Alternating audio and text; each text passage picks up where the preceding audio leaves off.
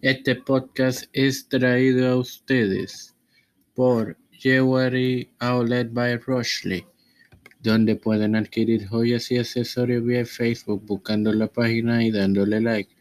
Pueden buscar la misma a través de facebook.com Jewelry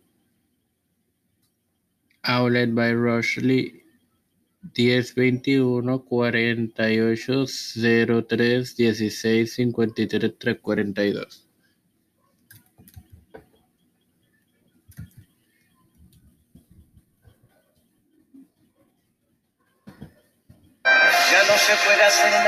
Bueno, bienvenidos hermanos y hermanas a esta nueva entrega de el podcast de Tres Minutos con Cristo. En esta, que es su vigésimo novena edición.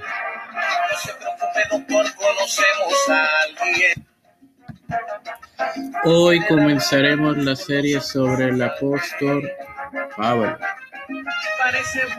Vamos allá entonces. Fue un apóstol, aunque no fue parte de los doce, que enseñó el Evangelio de Cristo al mundo del primer siglo.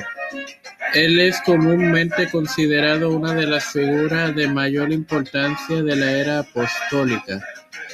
De, y desde, desde los medianos años 30 hasta los medianos 50 estableció varias comunidades cristianas en Anatolia y Europa.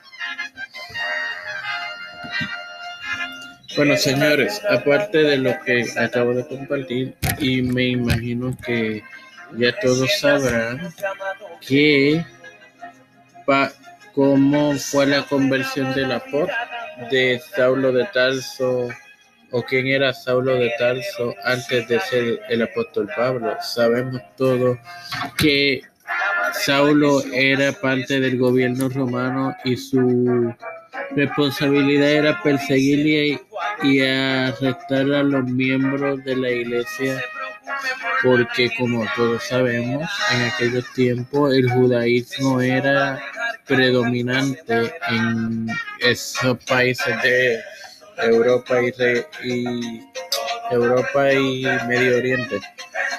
Ahora bien, no me quiero despedir sin hacer la oración habitual, Padre Celestial y de eterna bondad.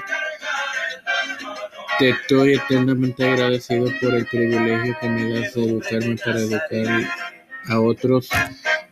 Te presento grandemente a los a quienes tienen la responsabilidad de estar en la primera línea de respuesta al COVID-19. Te presento, como dice la segunda carta de Timoteo, la, una de las epístolas de Timoteo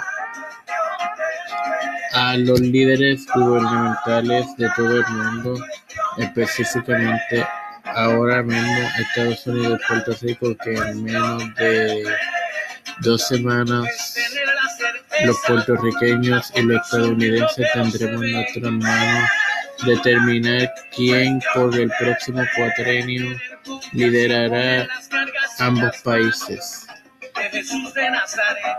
Dale discernimiento a quienes voten en, esta, en este proceso para tomar la mejor decisión también así te presentan los líderes ecuménicos mundiales y a sus congregaciones.